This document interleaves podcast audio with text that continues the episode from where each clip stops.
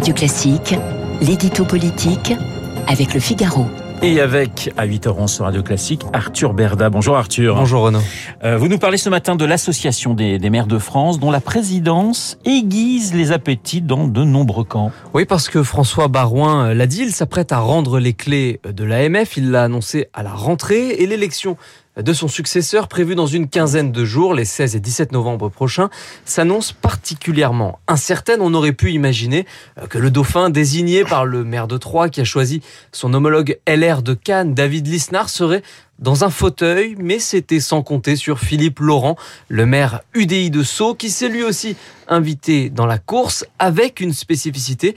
Il est plutôt Macron compatible, bien qu'il s'en défende officiellement. Ce match entre les deux hommes qui ont chacun constitué leur liste est une quasi première dans l'histoire de l'AMF, puisque jamais leur prédécesseur n'était arrivé à un tel constat d'échec au moment d'essayer de s'entendre.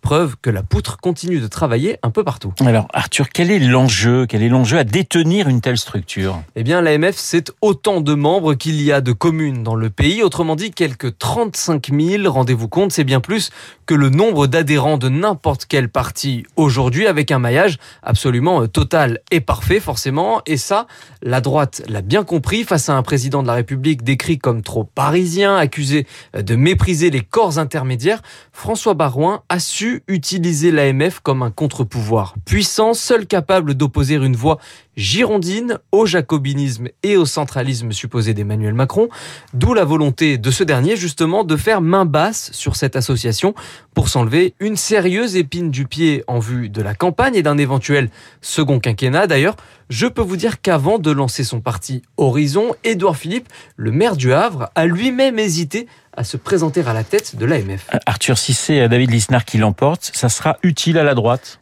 D'une manière ou d'une autre, on peut imaginer que oui, soit parce que ça viendra créer le début du commencement d'une microscopique dynamique pour LR qui cherche des motifs d'espoir pour se mettre sur de bons rails en vue de la présidentielle à venir, celle de 2022, soit parce que l'élection de David Lisnard lui permettrait de travailler sa stature, d'élargir son assise et peut-être à terme de réaliser le rêve de certains qui, à droite, le voient déjà porter les couleurs de leur camp à la présidentielle, celle de 2027 cette fois. L'édito politique signé Arthur Berda tout de suite.